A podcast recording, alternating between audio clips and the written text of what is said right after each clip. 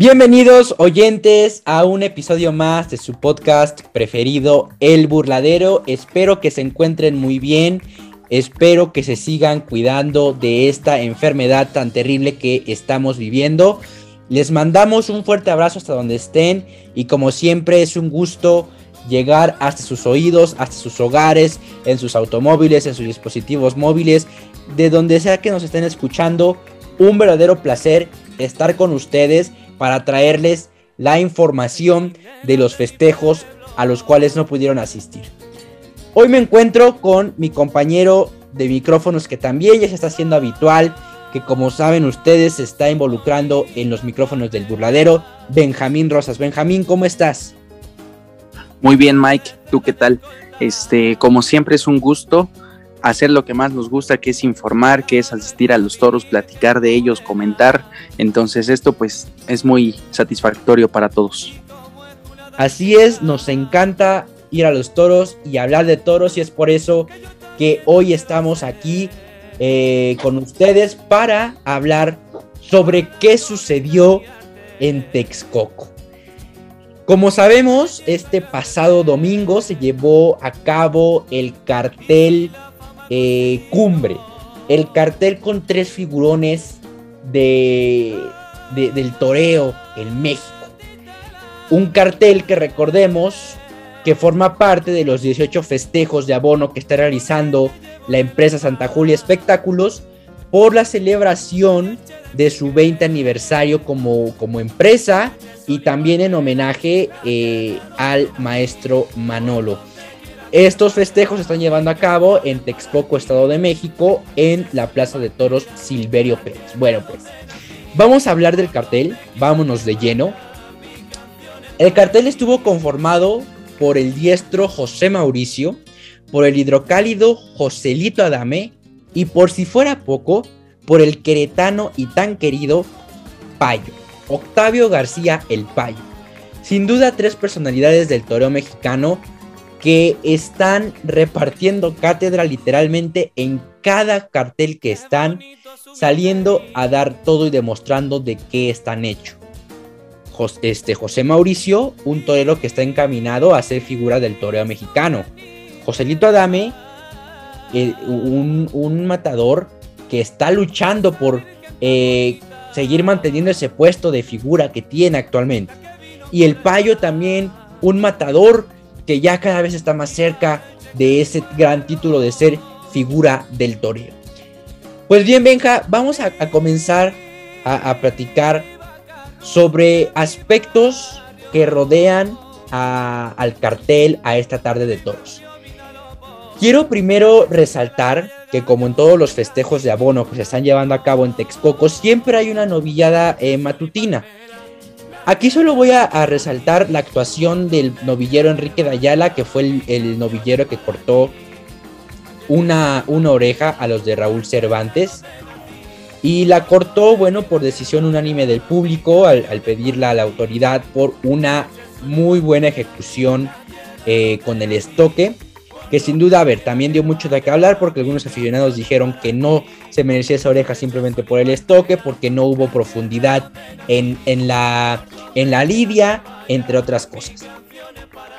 Pero aquí un aspecto que también quiero eh, llevar al debate, emitir mi opinión es que cómo es posible que si la empresa está dando la posibilidad de que la novillada sea gratis, no haya asistido público, Benjamín. ¿Cómo es posible?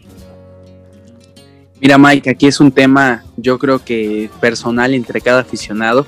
Ahí sí no, no puedo juzgar tanto porque yo fui uno de esos aficionados que sí llegó, sí llegó a la novillada, pero por el tiempo en la carretera del viaje de Apizaco a Texcoco, llegué al tercer toro, al casi al, tercer novillo, casi al final, y ya nada más vi bien, bien a los dos últimos, que si no me equivoco, el, el último fue el que cortó la oreja, ¿no?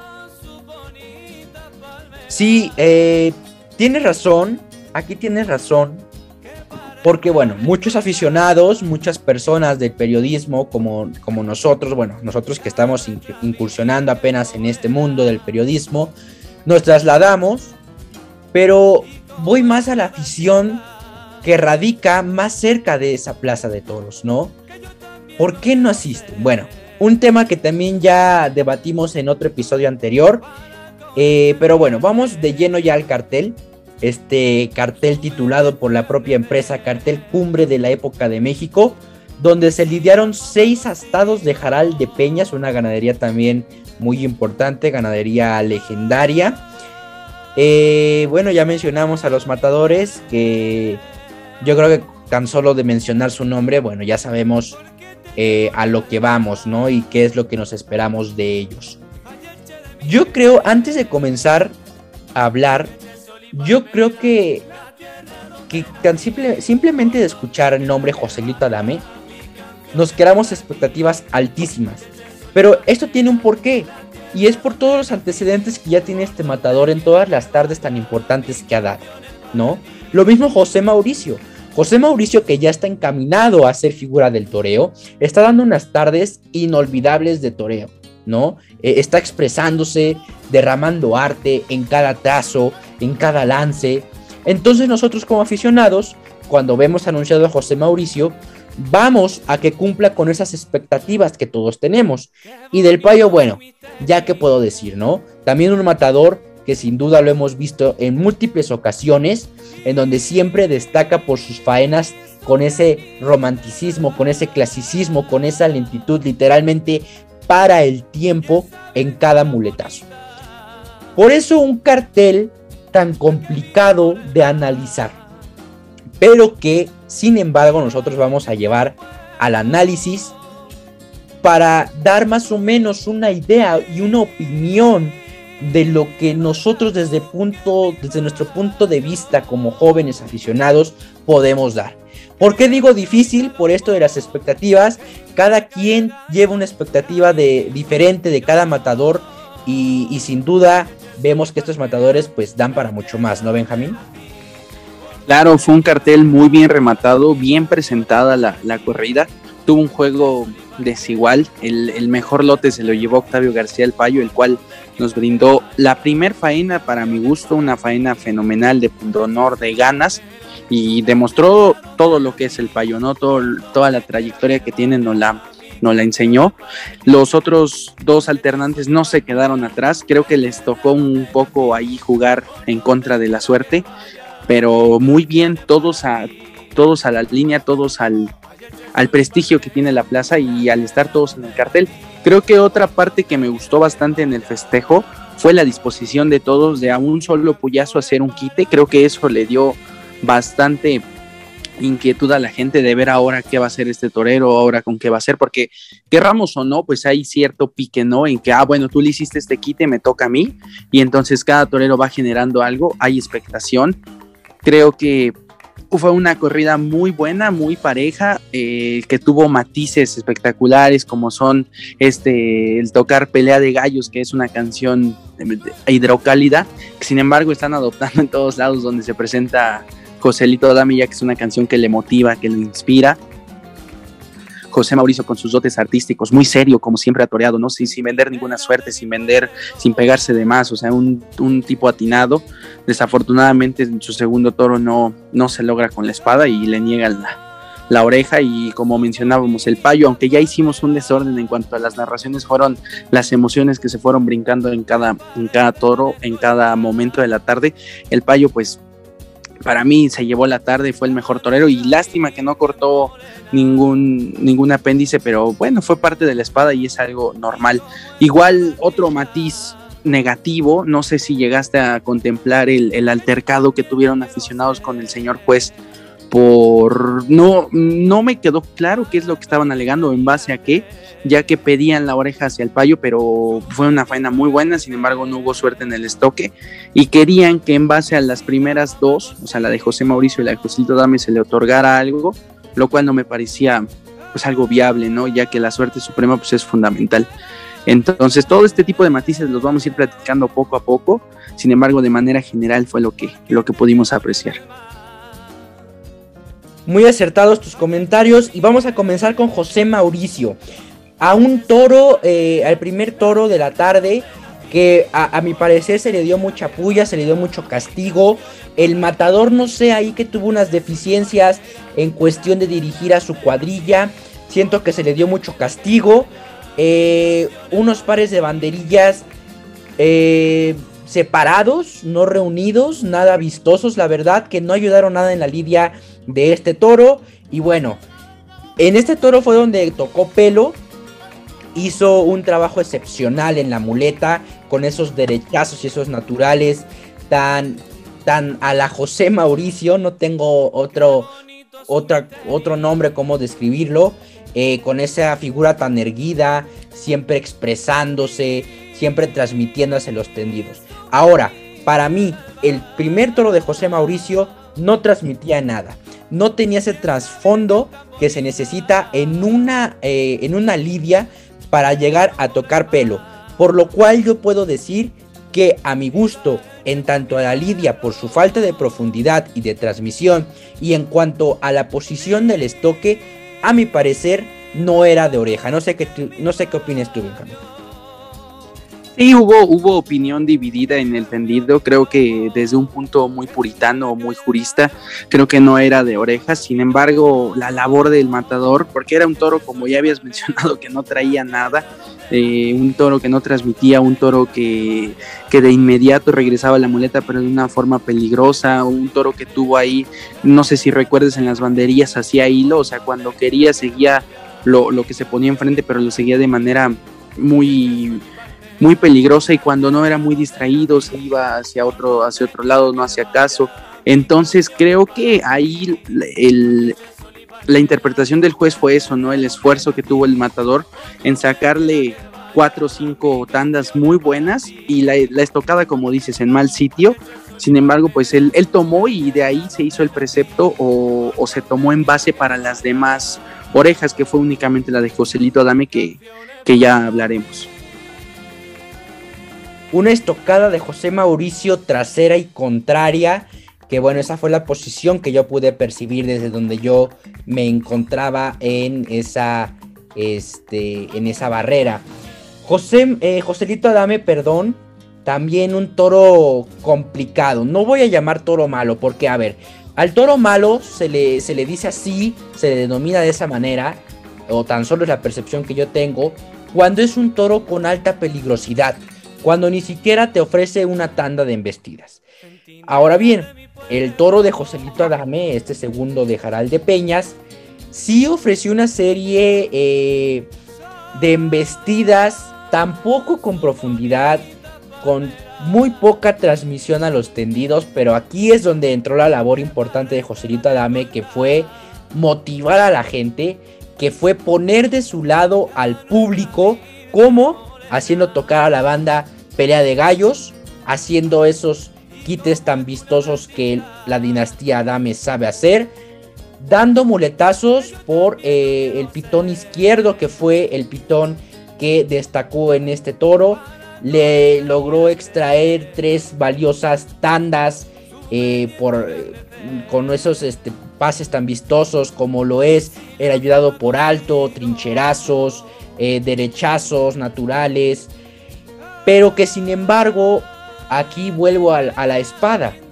La espada tampoco estuvo en una posición que merecía tocar apéndice. Tú dices, Benjamín, algo que no te voy a negar, que es el pundonor con el que actuaron los eh, matadores, ¿no? Cierto, extrajeron, hicieron, para, para más fácil, hicieron lo malo bueno. Sacaron, como se dice eh, coloquialmente, agua de piedras. Pero si lo vemos desde un punto más analítico y más estricto como aficionados, eh, creo que no merecían oreja. Sí un reconocimiento, una ovación, ciertamente, una salida al tercio, pero no más, no más allá. Ahora bien, Octavio García el Payo, que sin duda fue con el torero que a pesar de que no logró cortar eh, alguna este, extremidad del toro, como lo puede ser oreja, rabo, para mí fue la mejor faena de la tarde.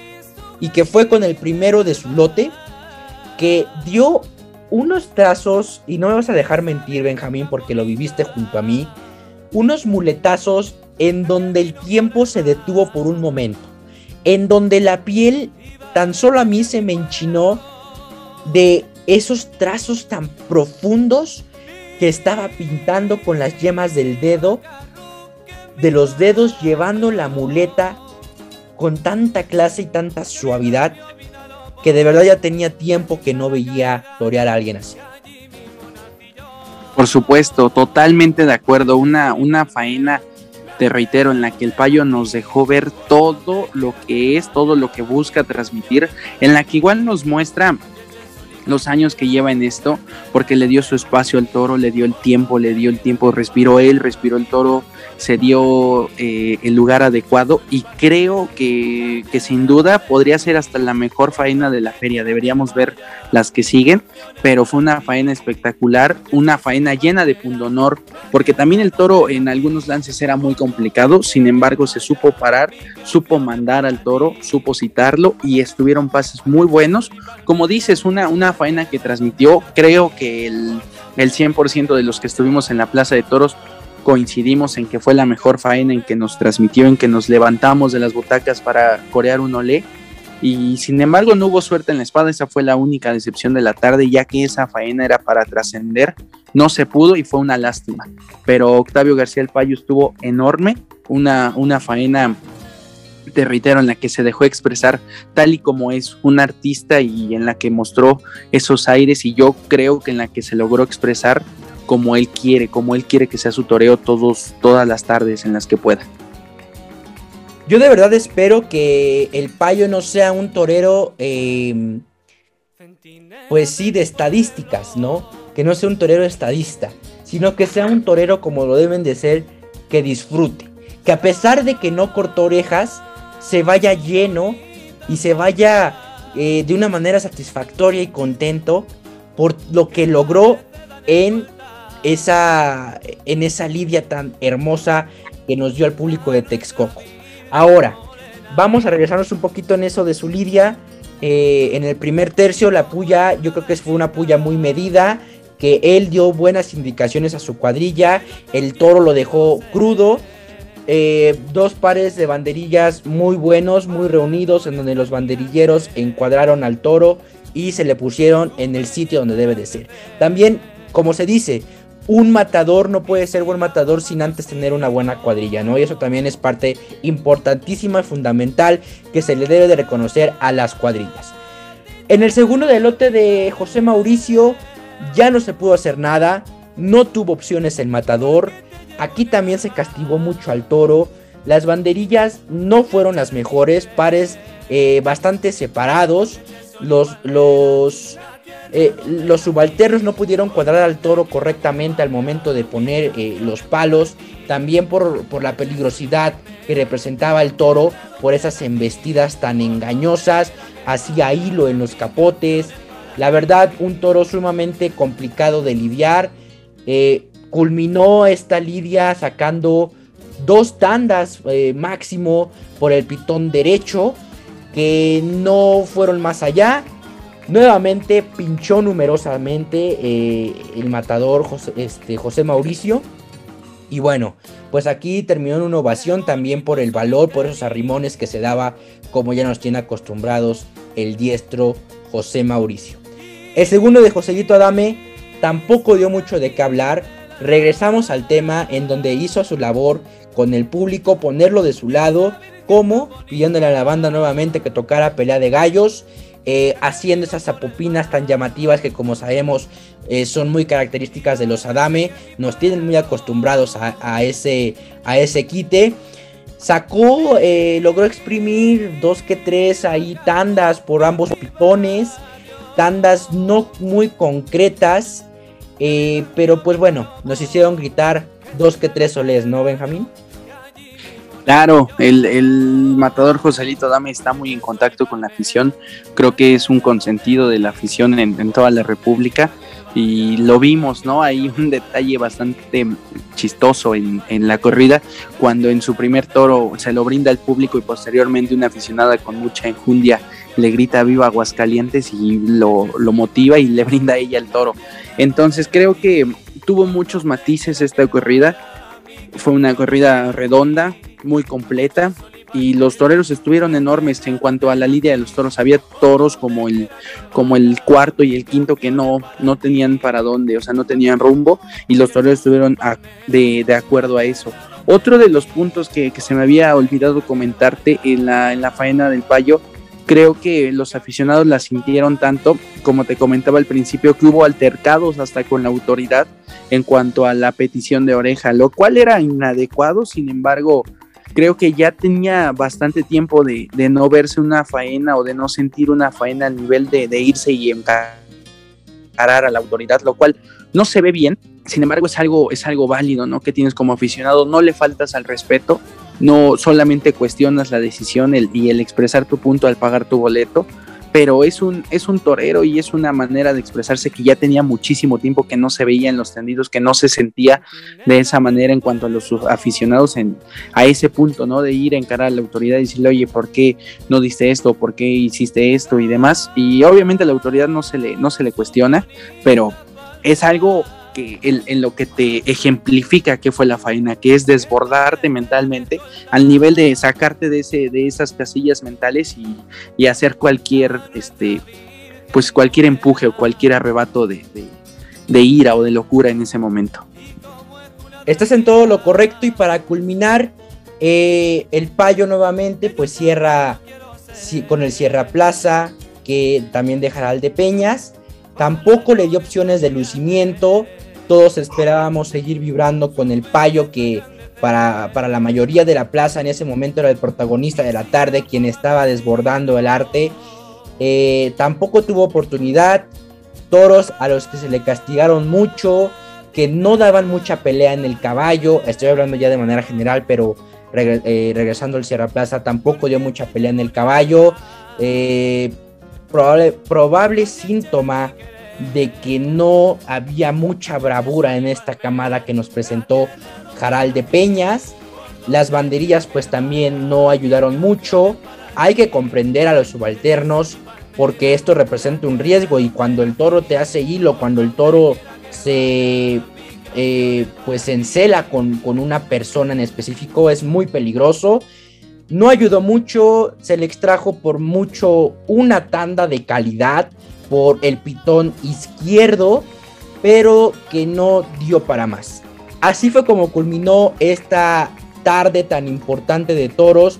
Como tú dijiste, Benjamín, tal vez pueda ser la faena más importante de, estos 18 festejos de esta temporada denominada temporada Santa Julia 2021. Que bueno, tenemos que esperar a ver también los, los demás carteles para ver las actuaciones de los otros toreros, pero hasta ahora de los, que, de los festejos que se han dado es la mejor faena sin duda. No estuvo del lado de los matadores la suerte de la suerte suprema, no, no pudieron eh, culminar sus faenas como todo matador quiere, que es con una estocada buena, certera, eh, que caiga en toda la cruz y que deje sin puntilla a los animales. No fue de esa manera, pero nos hicieron vibrar, nos hicieron sentir, nos hicieron gritar ese ole tan imponente.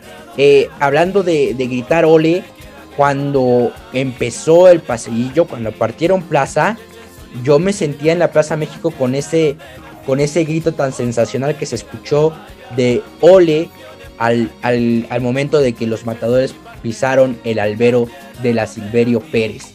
Sin duda, una tarde que está dando mucho de qué hablar, o más bien dio mucho de qué hablar eh, al terminar este festejo.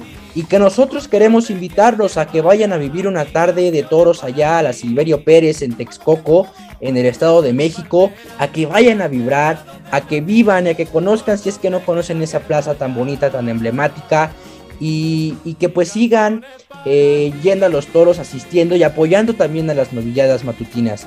Benjamín, no sé si quieras agregar algo más a lo que comenté sobre la tarde, un comentario sobre el entradón que tuvo también esta tarde de toros.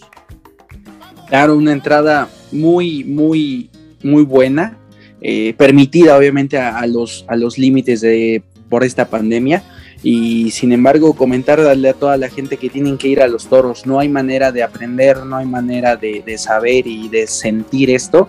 Yo, creo que es esta, esta faena o esta corrida a un aficionado principiante o que va iniciando o que no sabe mucho de toros, no hay ni que explicársela. Más allá de la teoría, en ese momento pudo haber sentido todas las emociones que se sienten en general. Entonces creo que es la mejor manera de instruir a alguien o de apoyar a la fiesta, decir, estar constante, e intentar y asistir a las novilladas, igual son un poco temprano, te digo, para los que vamos de fuera luego se nos complica, pero ahí estamos, recordarle a los aficionados que en las novilladas es donde más sorpresas nos llevamos y de donde van a salir las futuras figuras y, y seguirles el paso es importante. Fíjate qué tan hermosa es esta fiesta, que inclusive es para, la, para los desentendidos, ¿no? Increíble, la verdad, una fiesta eh, nacional, una fiesta que es sin duda hermosa y que debemos asistir a los toros a disfrutar y a vibrar alto. Como resumen, José Mauricio cortó oreja en el primero, Joselito cortó oreja en el primero, el payo no pudo tocar pelo por pinchar, el segundo de José Mauricio eh, fue ovación, Joselito Adame ovación, y finalmente el Payo también cierra con una ovación tan importante. Ese es el resumen de este gran festejo. Queridos oyentes, nosotros los dejamos esperando verlos en la Plaza Silverio Pérez, acompañándonos en más tardes de toro, porque quedan muchas más tardes de toros para emocionarnos, para sentir ese ole en la Silverio Pérez, en Texcoco, en nuestra página digital de Facebook que se encuentra como el burladero. Ahí estamos subiendo los carteles, la información para adquirir accesos y más información y más episodios que seguimos grabando para que ustedes se animen a venir a ir más bien a Texcoco a vivir esta temporada Santa Julia 2021. Sin más que comentar, yo me despido, soy Michael Rangel y nos vemos en otro episodio. Hasta la próxima.